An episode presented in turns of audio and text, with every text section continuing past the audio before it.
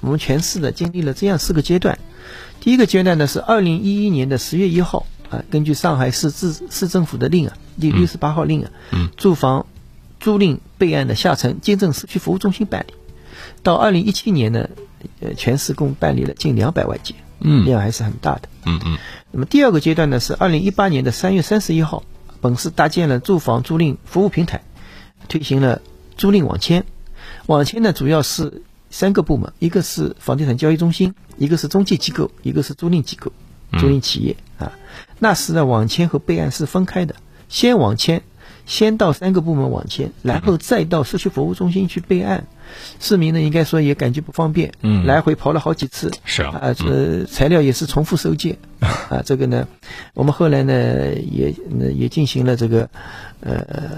探讨，嗯探讨。那么呃，那么第三个阶段呢，就是二零一九年的十二月二十五号，全市推行了网签备案一体化，即全市呢这两百八十七个社区服务中心的窗口，再加十七个房地产交易中心的窗口，再加目前现在有六家中介机构，链家、青客、中原、太平洋、自如、我爱我家均可以办理网签备案，嗯，做到了一次收件。一次完成，那现在做网签备案的呃方便多了。非常方便，非常方便。那么第四个阶段呢是二零那今年的这个六月三十号，全市又推出了租赁网签备案的在线办理。嗯办理。那目前市民可以通过微信的随身办小程序、支付宝的随身办小程序，或者一网通办门户网站申请办理。这个事情呢，由由出出租人发起啊，输入完整的信息啊，出租人、承租人、租金啊、租赁期限，那么双方签名保存就可以了。嗯，现在应该讲呢是住房租赁网签这一块呢，呃，实现了全网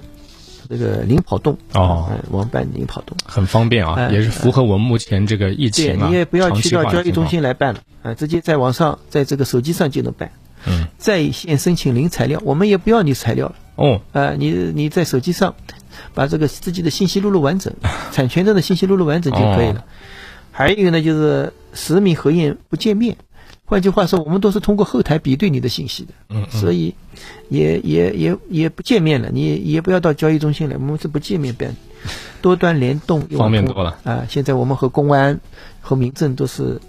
呃联网的，嗯啊嗯呃呃这个呢应该讲市民办办事呢是非常的方便。哦，这里呢也要说一下，由于年龄的关系啊，可能有些年龄大的这个房东啊，或者是出租的承租人，可能做这个事情呢还是有点麻烦，因为毕竟要输入信息。嗯那么嗯另外也提醒一下呢，就是我们的信息呢，有时候比对呢也不能够通过，这碰到这种问题呢，还是到房地产交易中心来咨询吧。嗯嗯，